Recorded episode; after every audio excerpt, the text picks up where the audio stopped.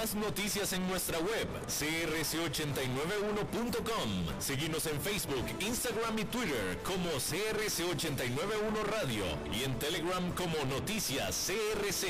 Más noticias cada hora.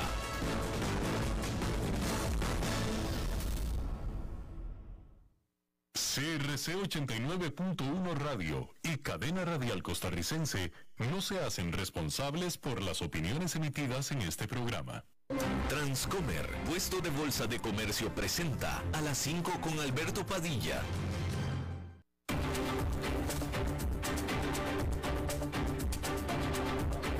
Inicia a las 5 con Alberto Padilla un programa diseñado con el objetivo de llevarte diariamente un tema de actualidad, acompañado siempre de reconocidos editorialistas, de lunes a viernes a las 5 de la tarde por CRC 89.1 Radio, a las 5 con Alberto Padilla.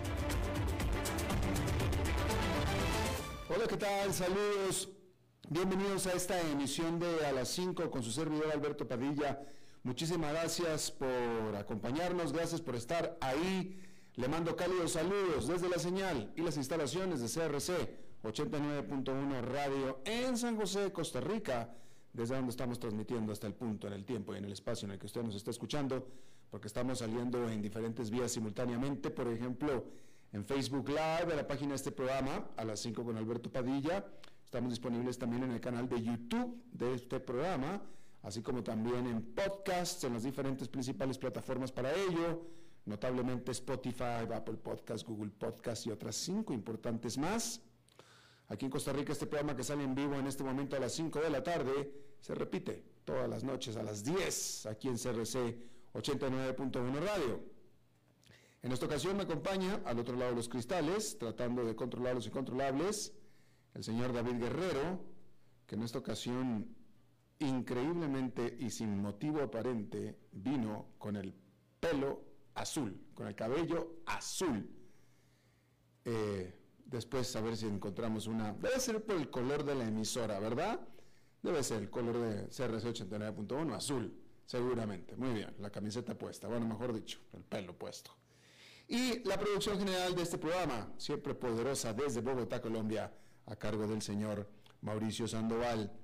Bien, hay que comenzar diciéndole que Liz Truss, será quien finalmente reemplace a Boris Johnson como la primer ministro de la Gran Bretaña después de que fue electa como líder del Partido Conservador.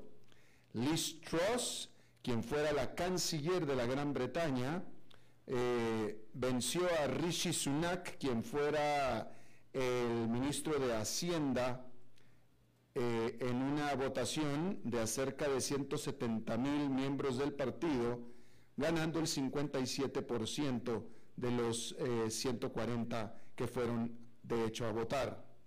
La nueva primer ministro, que se autoproclama como thatcherista, cuando en su juventud protestó en contra de Thatcher, pero ahora se pronuncia thatcherista, está heredando una eh, situación económica bastante emproblemada de su país con los precios de la energía a niveles récord y por supuesto que una crisis en el costo de vida. Liz Truss tiene 47 años de edad, es casada, tiene dos hijos y años después de su matrimonio, es decir, mientras era casada, tuvo eh, una relación extramarital que se descubrió y fue totalmente pública, muy pública, con otro compañero político mayor que ella, más de 10 años mayor que ella, y bueno, sobrevivió, el matrimonio quedó, ella se quedó con su marido después de que se descubrió esta relación extramarital, pero que era relación, no vaya usted a creer que fue un desliz, no, no, no, era una relación, otra relación extramarital, pero bueno, pues aparentemente aparentemente no, lo que es seguro es que la pareja decidió quedarse juntos, siguen juntos todavía y eh, bien, pues ahora ella es la primer ministro de la Gran Bretaña. Iván Safronov quien fuera una periodista de eh, defensa o de asuntos de defensa de Rusia, fue sentenciado a 22 años de cárcel acusado de traición, porque en el 2020 fue arrestado por haber sido acusado de eh, dar información clasificada, confidencial, acerca de armamento ruso y de eh, eh, los tratos sobre armamento ruso a la República Checa. Es decir, estaba espiando a favor de la República Checa. no solamente él niega las acusaciones, sino que incluso tan las niega que rehusó una oferta por parte de la Fiscalía de pasar en la cárcel 12 años si se declaraba culpable eh, y no, no aceptó. Así es que como no aceptó, entonces ahora va a ser 22 años, no 12. Y bueno, en otra señal, en lo que es otra señal más de eh, la persecución que Rusia, Vladimir Putin, hace desde siempre a sus disidentes, el Novaya Gazeta, que era uno de los últimos, últimos medios de comunicación independientes de Rusia, le fue cancelado su licencia de medio de comunicación, con lo cual, de manera efectiva y en la práctica, se le prohíbe operar dentro de Rusia. Así es que ahí lo tiene usted. Un juez federal en Florida accedió el la solicitud del presidente, expresidente Donald Trump de eh, designar a un árbitro independiente para que sea este quien revise los documentos que el FBI requisó del allanamiento de su casa personal en el estado de Florida. Porque el expresidente Trump ha alegado que eh, esos documentos que él tenía en su casa están protegidos por el privilegio ejecutivo, es decir, por el privilegio presidencial, y por lo tanto deben de ser aislados de eh, reforzamiento o de persecución legal.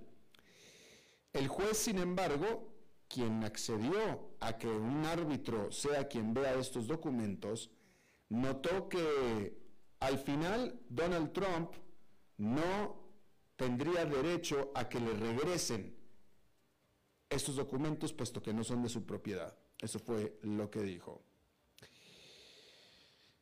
Bueno, Alemania dijo que mantendrá operando dos de sus tres plantas nucleares que permanecen operando todavía, las cuales se esperaba y estaban ya puestas en la lista para que dejaran de operar a finales de este año y van a quedar operando indefinidamente por lo pronto hasta abril, entonces no es indefinidamente, por lo pronto hasta abril, en evento de una situación de crisis en los mercados de la electricidad. Dos de los partidos políticos alemanes, que son el socialdemócrata y el verde, habían estado bajo presión para reconsiderar la oposición de larga data que habían tenido en contra o hacia la energía nuclear sobre todo ahora, por supuesto, ante la invasión de Rusia a Ucrania, que ha eh, hecho una crisis en el sector energético. Obviamente, todo el mundo, todo el planeta está dando un replanteo a la eh, energía nuclear, claramente. Y bueno, finalmente, supongo que nunca es tarde, tal vez, bueno, es tarde porque el, sujeto está muerta, pero al final Israel admitió que hay una alta posibilidad, dijo, una alta posibilidad de que la periodista Sherin Abu Akleh, que era una periodista palestina y quien murió en el eh, West Bank en mayo, cubriendo unas protestas, haya sido accidentalmente matada por el ejército israelí. Sin embargo, este dijo que era imposible el determinar definitivamente cómo esta que era corresponsal de la cadena Al Jazeera murió argumentando que eh, guerrilleros palestinos también estaban presentes en esa área. La Oficina de los Derechos Humanos de las Naciones Unidas ya habían ellos desde antes concluido que esta reportera Shairin Abu Akleh había sido abatida por fuego israelí. Bueno, China, por segunda vez este año, redujo la cantidad de reservas extranjeras que los bancos, sus bancos, deben mantener. La medida se produjo después de que el yuan, la moneda china, alcanzara un mínimo de dos años. La tasa más baja está diseñada para aumentar la cantidad de divisas extranjeras en el mercado, en un intento por hacer que la moneda china sea más atractiva. China dijo que las instituciones financieras deberán ahora mantener el 6% de los depósitos en moneda extranjera en reservas a partir del 15 de septiembre, que es por debajo o un ajuste a la baja del actual 8%. Y es que el dólar se ha fortalecido este año, ya que la Reserva Federal endureció las tasas de interés al ritmo más rápido en una generación para frenar la inflación. Al mismo tiempo, los nuevos brotes del COVID-19 y la política de tolerancia cero del gobierno, que requiere como respuesta draconianos a confinamientos y cierres, han frenado el crecimiento general de China. La moneda estadounidense ha subido un 9% frente al yuan este año. El coeficiente de reservas de divisas se redujo por última vez en abril del 9 al 8%. El Banco Central chino había elevado la tasa en dos puntos porcentuales en diciembre del año pasado para evitar que el yuan subiera demasiado y encareciera la tenencia de dólares. Desde entonces, la economía ha luchado por mantener el impulso. La producción se contrajo en agosto por segundo mes consecutivo. Los analistas esperan un crecimiento económico general de alrededor del 3% en el 2022 en comparación con el objetivo del 5,5% establecido por el gobierno y aún podría ajustarse más a la baja. Notar que por primera vez en décadas y después de una corrida estelar de crecimiento sostenido, ininterrumpido por décadas, ahora sí queda claro que la economía china se topó con pared. Al final o al fin le está llegando el ciclo. El ciclo. Digamos que todo lo que sube tiene que bajar. Y ahora le está tocando a China. Y hay que ver, este, en este momento está trastabillando, trastabillando. Pero esta debilidad que está teniendo China la cual en gran parte es autoinfligida por esta política dacroniana de COVID-0, de cerrar ciudades enteras de 25 millones de habitantes porque hay un brote de COVID, cerrarla por completo con todos sus negocios, etcétera, lo que significa eh, eh, eh, en términos, obviamente, chuscos, un, un, tiro en el pie, de nuevo es un daño autoinfligido, pero esta situación de permanente debilidad, vamos a ver si no se desata en crisis. Pero al final, el punto más amplio que estoy tratando de hacer es que la economía de Estados Unidos se reafirma como la definitiva, completa, total, absoluta número uno del mundo, en vista de los resultados y los desempeños. En vista de los resultados y los desempeños. ¿Sí? Hay que recordar que la última gran crisis financiera del 2008 fue eso, una crisis financiera. Una crisis financiera, pero no fue económica, fue financiera, fue el sector financiero. No eran problemas de la macroeconomía. Y Estados Unidos, al año siguiente de que entró en crisis, ya estaba creciendo de nuevo. Fue una cosa muy severa, pero muy breve. Lo mismo con el COVID. Idéntico con el COVID. La economía de Estados Unidos ha mostrado en las últimas décadas ser muy resiliente, muy flexible, muy elástica. la economía de China parece que no, por lo que estamos comenzando a ver. Bueno, cambiando de tema, un grupo de algunos de los productores de petróleo más poderosos del mundo, conocidos como la OPEP más o OPEP Plus, que incluye a Rusia, acordaron este lunes un pequeño, pero recorte, pequeño pero recorte de producción a partir del próximo mes, sorprendiendo a los mercados energéticos. El grupo de productores decidió reducir los objetivos de producción en unos 100 mil barriles por día a partir de octubre. Los analistas de energía esperaban en general que el grupo mantuviera el rumbo con su política de producción, sin cambios. La próxima reunión de la OPEP Plus está programada para el 5 de octubre. El mes pasado, este grupo acordó aumentar la producción de petróleo en solamente 100 mil barriles por día. Y este minúsculo impulso fue ampliamente interpretado como un rechazo a las peticiones del presidente de Estados Unidos, Joe Biden, quien fuera personalmente a visitar Arabia Saudita para pedirle al líder de la OPEP que inyectara más para enfriar los precios y ayudar a la economía global. Los precios del petróleo cotizaron fuertemente al alza antes de la reunión de la OPEP Plus. Los futuros del crudo Brent de referencial internacional subieron un casi 4% a 96 dólares 51 centavos el barril mientras que los futuros del West Texas Intermediate de Estados Unidos subieron un 3,5% a 89,90 el barril. Los precios del petróleo han caído alrededor de un 25% desde principios de junio, después de tocar en marzo máximos multianuales. El declive se ha visto impulsado por la creciente preocupación de que las subidas de tasas de interés y los confinamientos relacionados con la COVID-19 en partes de China podrían ralentizar el crecimiento económico mundial y reducir la demanda de petróleo. Y ya que estamos hablando de petróleo, hay que decir que las acciones de energía, es decir, petroleras, cayeron durante la semana pasada de la mano de los precios del petróleo, como estábamos viendo. Sin embargo, los precios del crudo siguen estando arriba casi un 20% en lo que va del 2022 lo que convierte al sector en uno de los pocos puntos brillantes del actual mercado bursátil durante este año.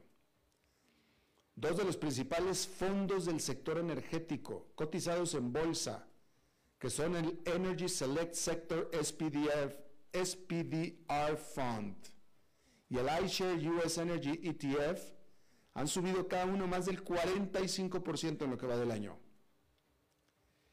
Occidental Petroleum petrolera respaldada por Berkshire Hathaway de Warren Buffett ha subido casi un 140% este año, lo que la convierte por mucho en la acción con el mejor desempeño en el Standard Poor's 500. Berkshire Hathaway actualmente posee alrededor del 20% de Occidental y los reguladores federales de Estados Unidos aprobaron recientemente una solicitud de Berkshire para adquirir una participación del 50% de Oxy. Berkshire también es un inversionista importante en Chevron, que ha subido más del 30% este año y es la principal acción del Dow Jones. Y las 10 principales acciones del SP500 están todas en la industria del petróleo, incluidas Hess, ExxonMobil y ConocoPhillips. Mientras tanto, las ex estrellas, Meta Platforms, que es matriz de Facebook, Apple, Amazon, Netflix y el propietario de Google, Alphabet, perdieron todos, todo su brillo. E incluso hasta quedaron debiendo. Las grandes techs no son la única parte del mercado que se tambalea. La mayoría de las principales acciones están en números rojos este año y también lo son las acciones de memes que habían explotado por los cielos como AMC, Bed Bath Beyond y GameStop. Bitcoin y las demás criptomonedas también se desplomaron. Y es por eso entonces que el desempeño de las acciones petroleras realmente se destaca. En todo este eh, desastre, Occidental ha subido 140%. Algunos expertos creen que el auge de las acciones energéticas aún se encuentra en sus primeras etapas, a pesar de las grandes ganancias de este año, puesto que por más que los precios caigan, no se espera vayan a caer mucho más. Y aunque cayeran más de donde se encuentran ahora, igual seguirá siendo un precio sólidamente elevado, por lo que los resultados de las petroleras continuarán siendo vigorosos. Incluso los analistas observan la reciente debilidad de los precios del petróleo, no a una caída en la demanda, sino más bien a un dólar más fuerte que normalmente empuja a la baja los precios de las materias primas.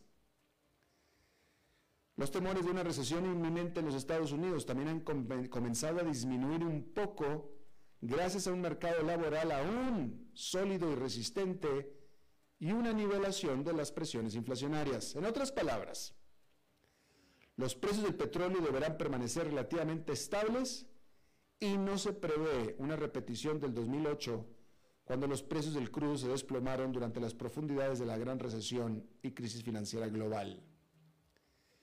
Con ese fin, los analistas actualmente pronostican que ExxonMobil registrará una ganancia anual de casi 53 mil millones de dólares para el 2022. Estoy hablando de utilidades, ¿eh? Utilidades. 53 mil millones de dólares. Eso es más del doble que las utilidades logradas el año pasado. También se espera que los ingresos netos de Chevron se dupliquen con creces a 36.200 millones de dólares. Este lunes el precio referencial mundial Brent, como estábamos viendo, estaba por encima de los 96 dólares barril. Y el consenso de los analistas es que mientras los precios del petróleo se mantengan por encima de los 80, las petroleras seguirán teniendo ventas y ganancias récord. Hasta 80, ¿eh? Está 96. Adicionalmente, sus acciones aún cotizan muy por debajo de las ganancias esperadas y encima pagan grandes dividendos. Por ejemplo, Exxon cotiza por menos de ocho veces las previsiones de ganancias para el 2022, lo que es un gran descuento para el mercado en general. El Standard Poor's 500, por ejemplo, está valorado en unas 19 veces las proyecciones de ganancias de este año. Exxon también además paga un dividendo que rinde casi un 3,8% en comparación con un rendimiento alrededor del 3,2% de un bono del Tesoro estadounidense a 10 años. Y aparte, por supuesto, está el factor Buffett. Porque si Warren Buffett está comprando, el resto de los inversionistas deberían seguir el ejemplo. Buffett ha demostrado a lo largo de las décadas ser sumamente exitoso encontrando empresas rentables y comprándolas cuando están extremadamente baratas. Porque es la única manera en la que Buffett compra y es como está comprando. Así es que no sería mala idea seguir su ejemplo. Bueno, hace un momento acabamos de mencionar Bed, Bad and Beyond y aquí hemos estado hablando mucho de Bed Bad and Beyond, bastante. Bueno, pues este drama de Bed Bad and Beyond trágicamente se convirtió, se tornó en trágico. Porque el director financiero de Bed Bad and Beyond murió al caer del rascacielos, de un rascacielos de Nueva York conocido como la Torre Genga, este viernes por la tarde, informó la policía el domingo, días después de que esta problemada cadena de tiendas anunciara el cierre de cientos de establecimientos y despido masivo de trabajadores, y fuera sujeta recientemente como una acción meme por parte de los inversionistas individuales puestos de acuerdo en línea para comprar y luego vender las acciones de la empresa que sufrieron violentas oscilaciones. Todo eso aquí se lo estuvimos informando. Pero más interesantemente, sin embargo, es que este ejecutivo de apellido Arnal, colombiano él por cierto de origen, vendió 55 mil eh, 55 mil acciones de Bed Bath Beyond en múltiples transacciones el 16 y 17 de agosto, según mostraron los cálculos de Reuters basados en documentos de la SEC, es decir, del regulador bursátil. Estas ventas ascendieron alrededor de 1.400.000 dólares para Arnal, quien todavía se quedó conservando casi 255.000 acciones restantes de la empresa. El 23 de agosto, la compañía, Arnal y su principal accionista, Ryan Cohen, fueron todos demandados por acusaciones de inflar artificialmente el precio de las acciones de la empresa en un esquema de impulsar y, y desplomar, como se le conoce, impulsar y desplomar. Y la demanda judicial alega que Arnal vendió sus acciones a un precio más alto después del esquema. La demanda colectiva incluyó a Arnal como uno de los demandados y fue presentada por un grupo de accionistas de Bed Beyond que afirmaron haber perdido alrededor de 1.200 millones de dólares. La presentación ante el Tribunal de Distrito de los Estados Unidos para el Distrito de Columbia alegó que Arnal aceptó regular todas las ventas internas por parte de los funcionarios y directores de Bed Bath Beyond para garantizar que el mercado no se inunde con una gran cantidad de acciones del Bed Bath Beyond en un momento dado, mientras que él mismo vendió sus acciones. La demanda también alegó que emitió declaraciones materialmente engañosas a los inversionistas. La compañía, por su parte, dijo que estaba en las primeras etapas de evaluación de la queja pero según el conocimiento actual, la compañía cree que los reclamos no tienen fundamento. Acto seguido, todo parece indicar que Arnal se tiró por la ventana. La otra posibilidad es que lo tiraron. Ya lo veremos. Por lo pronto, parece que se tiró. En este torno trágico para Bed Bath Beyond.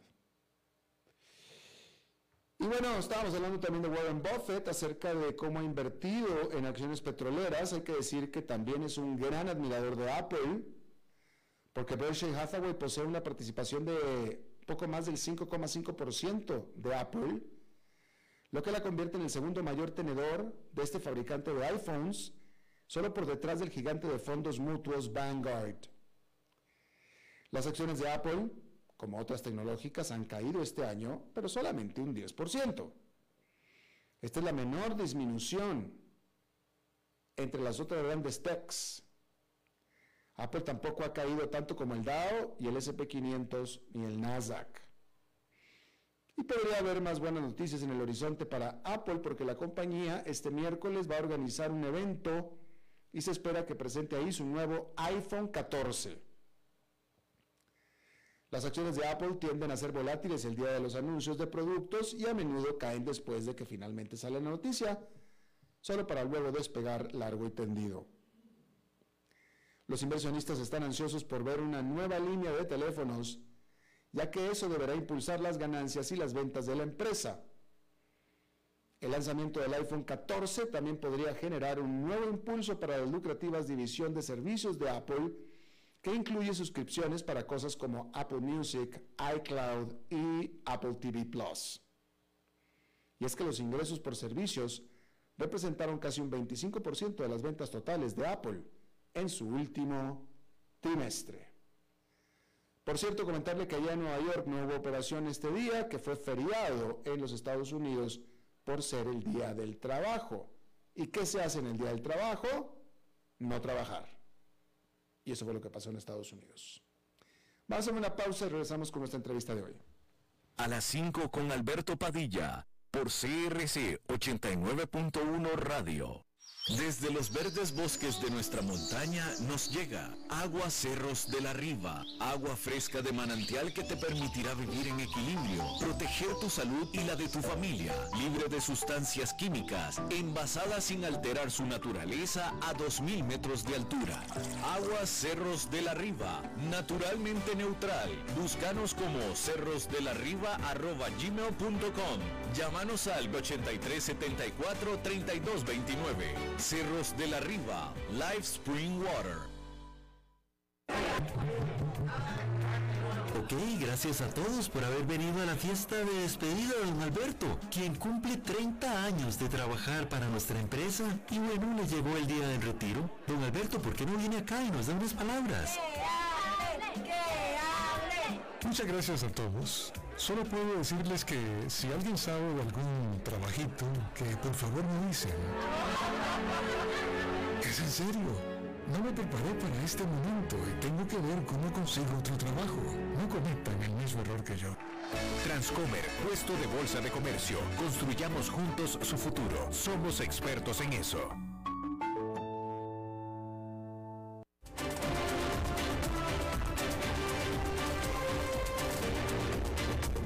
Seguimos escuchando a las 5 con Alberto Padilla.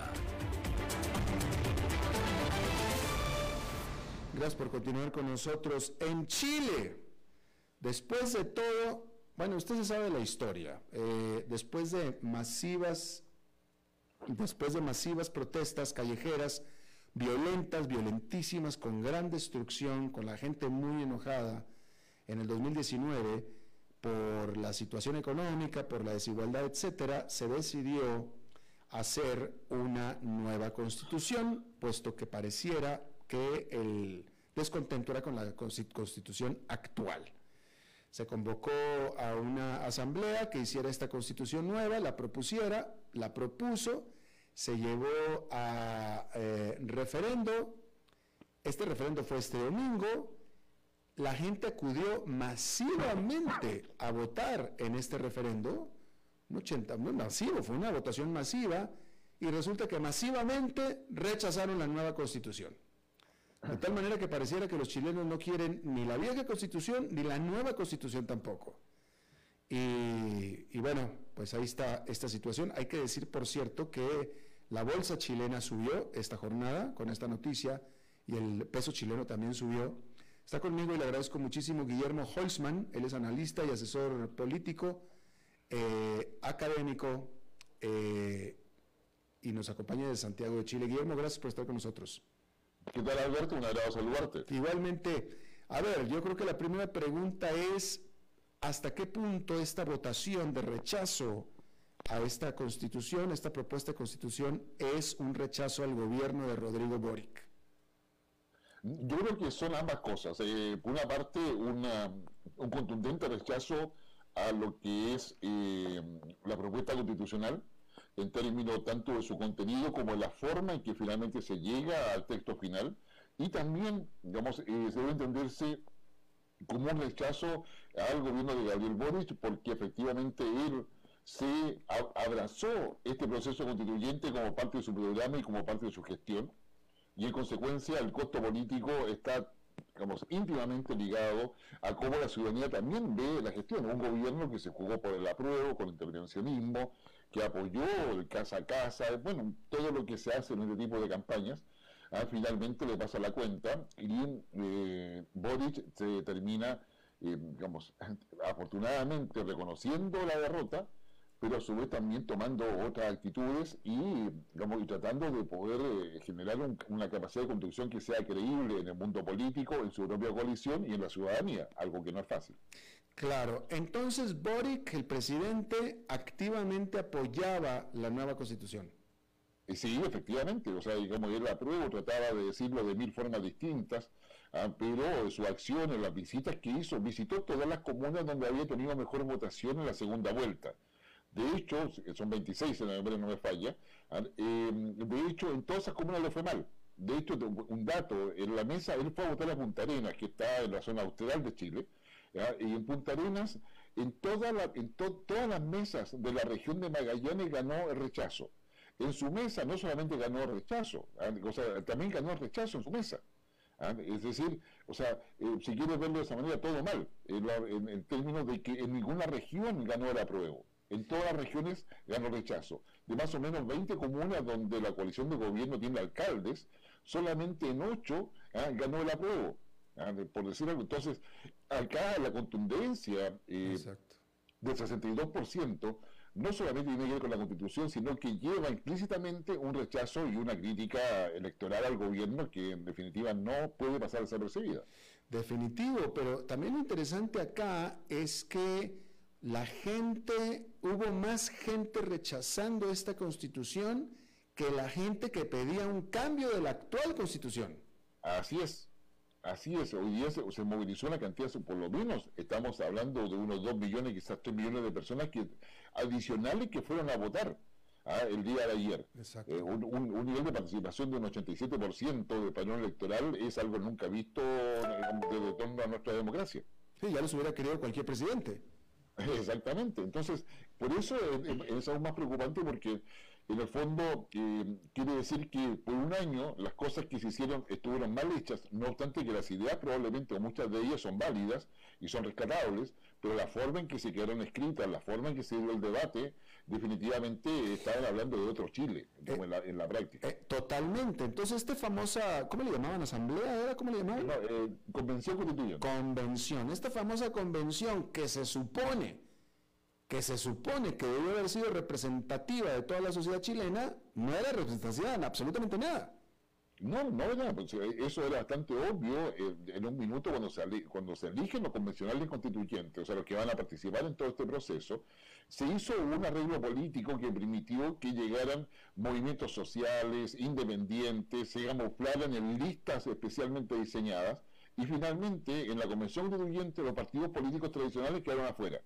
Y se llenó de, de, personas que vienen de la ONG, de la, la, lista del pueblo, pero claramente en un afán de que los partidos políticos quedaran fuera de todo eso. Bueno, y eso eh, pasó la cuenta, y eso incluso lleva hoy día al presidente Boris en su discurso que da eh, al, cierre ya de los cómputos ayer domingo, a que eh, él defina que se va a iniciar un nuevo proceso constituyente a, partir de los partidos políticos representados en el Congreso. es decir, toma la vía institucional para poder plantear, dice, ¿sabe qué? Teníamos que avanzar en esa nueva constitución, pero esta vez la vamos a hacer por la vía institucional y los movimientos sociales van a ser observadores participantes, pero no, pero no protagonistas como lo fueron recién. Claro, claro. Es que, es que también, también acá, Guillermo, lo que queda claro, y esto es una lección para todo Estados, eh, para toda América Latina, pero aparte, digo, ya se sabía desde antes, es que es una, es una ironía, una falacia, porque si bien es la clase política o la política la que no nos permite despegar en América Latina, la que nos tiene jodidos, vamos a decirlo así, la política, pero efectivamente la política todos es necesaria, es un mal necesario, tenemos que vivir con ella, la, necesitamos, no la podemos estar a un lado. Exactamente, o sea, los pilares básicos de la democracia son los partidos políticos. Y claramente cuando estos no existen, si ya lo que tenía con los partidos políticos puede ser criticable o puede ser malo, si los partidos políticos no están, es mucho peor.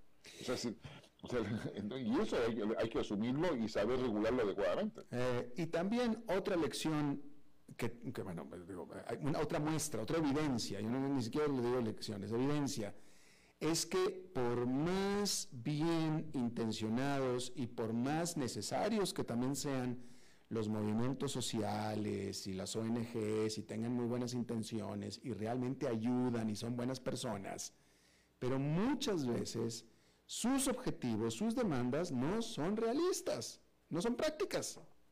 Exactamente. Exactamente, y eso, eh, bueno, va a ser parte de la, de la, realidad y parte de la dinámica política y de la madurez política de nuestras culturas, que en el fondo también inciden muchísimo en cómo se van resolviendo los problemas y cómo se enfrentan los conflictos. Nuestra tendencia a ocultar los problemas, a ocultar, a ocultar la corrupción, finalmente tú la ves visible cuando ya es imposible controlarla. Exactamente.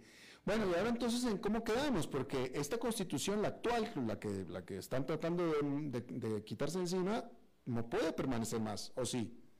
Eh, no, yo diría que no. Eh, por supuesto, hay grupos que piensan que esta es la mejor constitución, la que está vigente, la que mm. debería mantenerse, pero son minorías dentro del, eh, del esquema del cuadro general de Chile.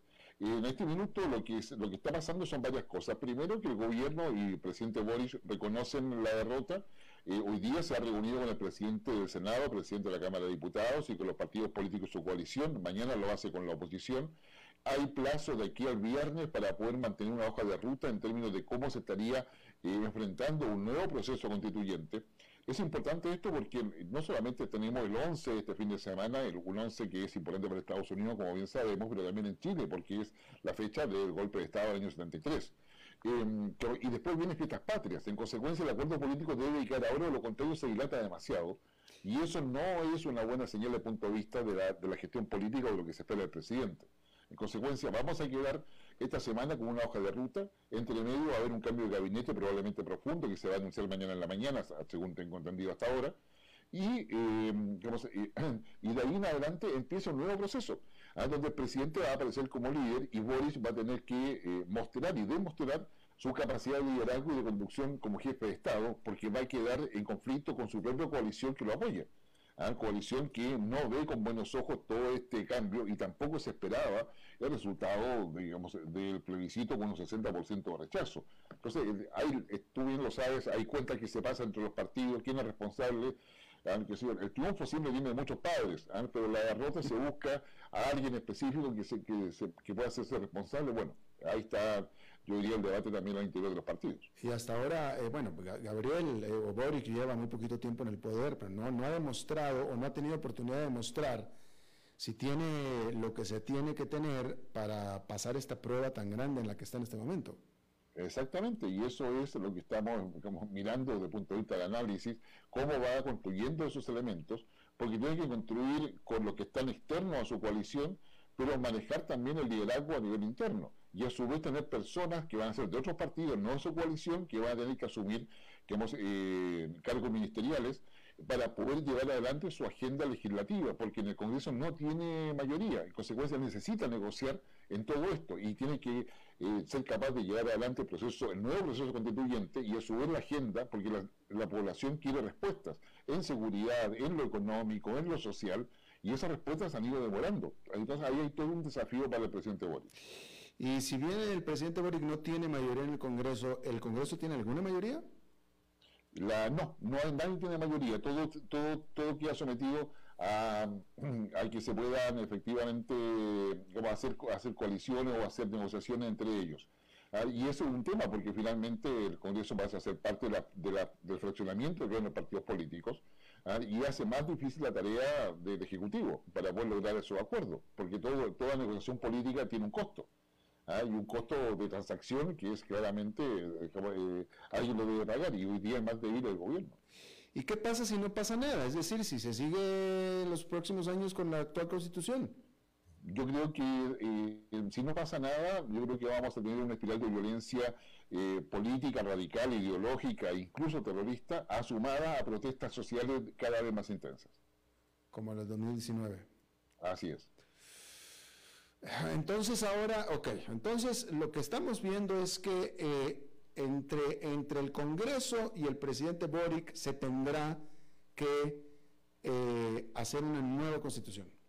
Así es, una nueva constitución. Una tercera. Está claro, exactamente, donde está claro de que va a haber paridad de género, va a haber incorporación de pueblos originarios, pero ahora en proporción real al 12%, que los pueblos originarios son de la población chilena, ¿ah? y un plebiscito de salida que se estaría que se esperaría fuera la final del primer semestre del próximo año o inicio del segundo semestre, se está hablando julio-agosto aproximadamente. Eh, tenemos, Guillermo, tenemos o tienes eh, una idea de cuál fue la principal molestia, ¿Qué, qué fue lo que rechazaron principalmente de esta constitución de manera masiva los chilenos. A ver, yo creo que, son, que una sumatoria de algunos elementos. Primero, la manera en que se comportó la propia convención en términos eh, de comportamiento de algunos de sus integrantes. Tuvimos un integrante que fingió tener cáncer para tener más votos.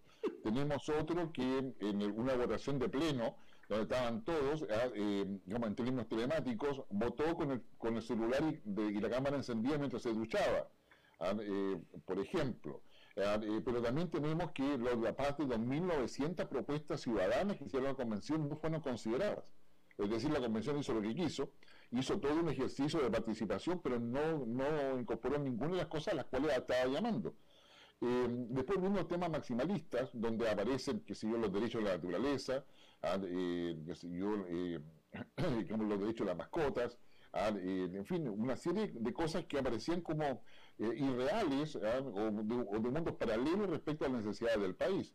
Después yo los temas más de fondo tienen que ver con la plurinacionalidad y el hecho de que había autonomía para los pueblos originarios, eh, autogobierno para ellos, dos sistemas de justicia distintos.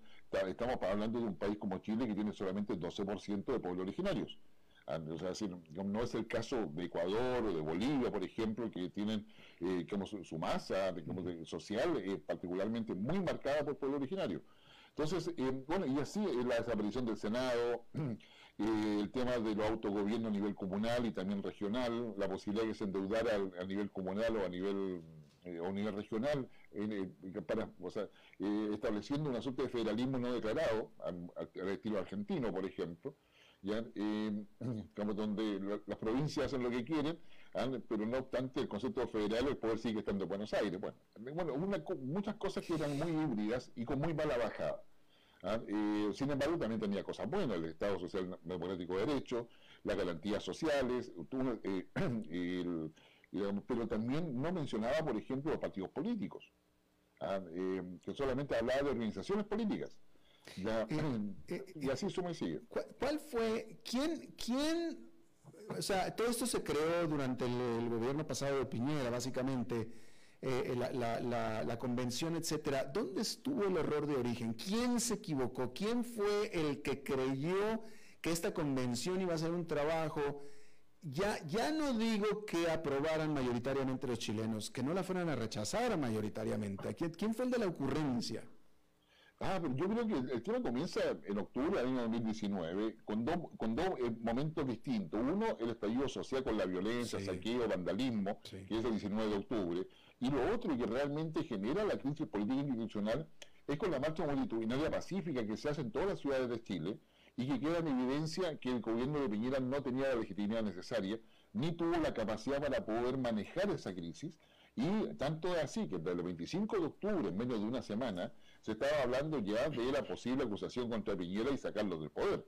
Eh, y eso lleva a que los partidos políticos finalmente plantean una, propuesta que se va a traducir en un documento denominado Acuerdo por la Paz Social y Nueva Constitución que se firma el 15 de noviembre de ese año. ¿ah? Y es ahí donde los partidos políticos del propio Congreso acuerdan ofrecerle a Sebastián Piñera o al gobierno de Piñera digamos, una plataforma de salida a esta crisis. Y es ahí donde empieza todo. Ahí es ahí donde empieza todo, bueno, con todos los resultados que hoy día tenemos. Pero, ¿qué va? O sea, bueno, pues es que, o sea, aquí, aquí, todo el mundo tiene falta de tacto, todo el mundo la, la, la, la, todo el mundo tiene culpa. Porque los propios chilenos también deberíamos, o sea, bien podríamos decirles, cuidado con lo que desean, cuidado con lo que piden. Exacto, pero no, eso, eso no, eso no ha pasado, lamentablemente. Bien, pues ahí está. Eh, Guillermo Holzman, analista, asesor político, académico, chileno desde Santiago, te agradezco muchísimo que hayas charlado con nosotros. No, gracias a ti, que tengas eh, muy buena tarde y muy buena semana. Gracias, igual, Alberto. Igual para todos ustedes. Vamos a hacer una pausa y regresamos con más. A las 5 con Alberto Padilla, por CRC 89.1 Radio. Desde los verdes bosques de nuestra montaña nos llega agua Cerros de la Riva, agua fresca de manantial que te permitirá vivir en equilibrio, proteger tu salud y la de tu familia, libre de sustancias químicas, envasada sin alterar su naturaleza a 2.000 metros de altura. Agua Cerros de la Riva, naturalmente neutral. Búscanos como cerrosdelarriba.gmail.com Llámanos al 8374 3229. Cerros de la Riva, Live Spring Water. Ok, gracias a todos por haber venido a la fiesta de despedida de don Alberto, quien cumple 30 años de trabajar para nuestra empresa. Y bueno, le llegó el día del retiro. Don Alberto, ¿por qué no viene acá y nos da unas palabras? Muchas gracias a todos. Solo puedo decirles que si alguien sabe de algún trabajito, que por favor me dicen. Es en serio. No me preparé para este momento y tengo que ver cómo consigo otro trabajo. No cometan el mismo error que yo.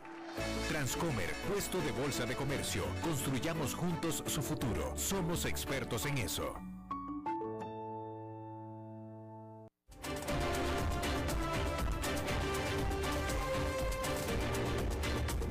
Seguimos escuchando a las 5 con Alberto Padilla.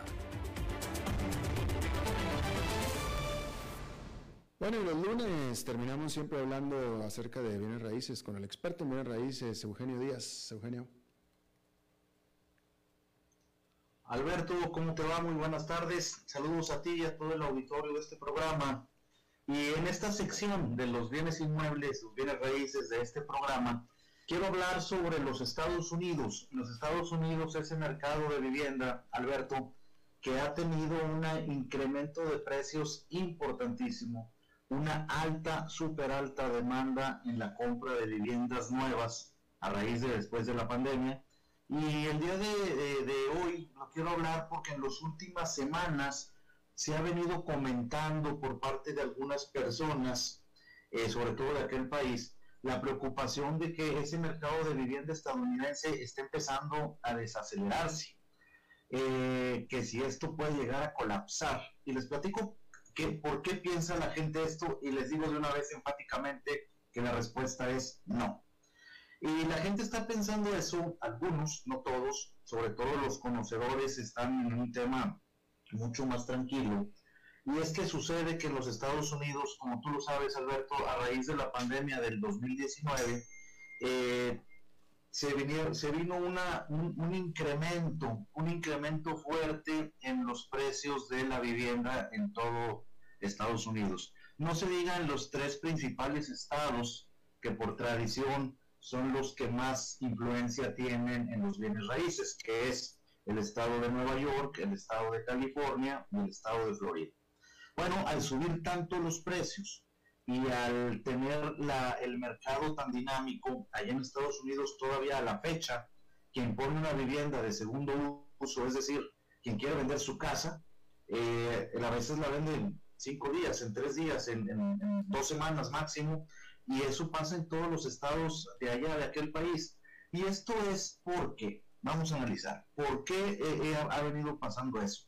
Porque la fiesta inmobiliaria que sigue en su pleno apogeo es mucho más de lo que se esperaba. La Asociación Nacional de Agentes Inmobiliarios en los Estados Unidos, la NAR, los famosos realtors, afirman que los precios de las viviendas, Alberto, se han disparado hasta un 14.8% entre mayo del 2021 y del 2022, mayo del 2022, y el precio promedio ha superado, hablo a nivel país, el precio promedio de la vivienda ha superado los 400 mil dólares por primera vez en la historia de los Estados Unidos.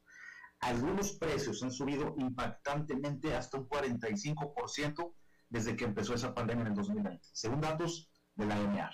Bueno, y a todo esto entonces nos preguntamos, ¿hasta cuándo va a seguir subiendo o aquellas personas que están eh, eh, eh, preocupadas que dice esto va a caer, esto va a estrellarse. Y no, realmente los economistas del sector de la vivienda señalan algunas razones de peso para que no sea inminente este desplome del que hablan algunos. Y uno de ellos es los, los inventarios en aquel país de vivienda están cerca de mínimos históricos. Los realtos dicen que en septiembre hay una oferta de un solo 2.4 eh, viviendas en venta, 2.4% de viviendas nuevas en venta, algo que es pues sumamente bajo. ¿Y qué pasa? Lo que pasa es que los constructores no han podido construir lo suficientemente rápido para satisfacer esta demanda. Y esos dos, casi dos años o un año que perdieron cuando se detuvo, al igual que todo en todo el mundo, la actividad económica y por lo tanto se detuvieron las construcciones, no lo han llegado a reponer. Bueno, por otro lado, les quiero comentar que eh, las ejecuciones hipotecarias hoy en día en los Estados Unidos está prácticamente callada, prácticamente sin movimiento. ¿Qué les digo con esto? Que la mayoría de los propietarios tienen hoy en día un cómodo eh, capital para poder seguir pagando sus casas y se ha presentado un muy, muy bajo, índice muy bajo, casi nulo de ejecuciones hipotecarias de acuerdo o comparando con mínimos históricos antes del 2020. Todo esto nos hace decir que no nos preocupa de ninguna forma una burbuja inmobiliaria en los Estados Unidos, ni jamás algo como lo que pasó en el 2008, que hay personas que han estado preocupadas últimamente por este tema. Ese es el, tema de hoy, estimado Alberto, estimado Radio Escuchas, y, bueno, eh, es algo que debemos de quedar tranquilos. Y también les digo, lo que pasa en Estados Unidos no es una regla, pero yo sí lo he observado a través de los años, viene a repetirse como un par de años después en América Latina. Así es que me parece que el mercado de Costa Rica, que hoy en día no está mal, el mercado inmobiliario va a tener todavía mejores condiciones en los próximos meses y creo que el próximo año también. Ah, no, bueno, pues le diste gran cierre al comentario entonces, Eugenio. Eh, y bueno, Eugenio, ¿tu programa de radio? Eh, gracias, Alberto. El programa de, radio Club Inmobiliario eh, es el nombre del programa que se transmite por esta misma emisora los sábados de una a dos de la tarde y analizamos en ese programa todos los sucesos que, que, que, están en el país, Costa Rica, hacia, también a nivel internacional no se lo pierda, temas muy interesantes cada sábado, todo respecto al sector inmobiliario y los bienes raíces. Bueno, pues Eugenio Díaz, muchísimas gracias por eh, tu comentario este lunes. Con mucho gusto, Alberto, un saludo y para todos ustedes que tengan una feliz semana. Igualmente para ti. Bueno, eso es todo lo que tenemos por esta emisión. Muchísimas gracias por habernos acompañado. Espero que termine su día en buena nota, en buen tono y nosotros nos reencontramos en 23, en 23 horas. Que la pase muy bien. Las 5 con Alberto Padilla fue traído a ustedes por Transcomer, puesto de bolsa de comercio. Construyamos juntos su futuro. Somos expertos en eso.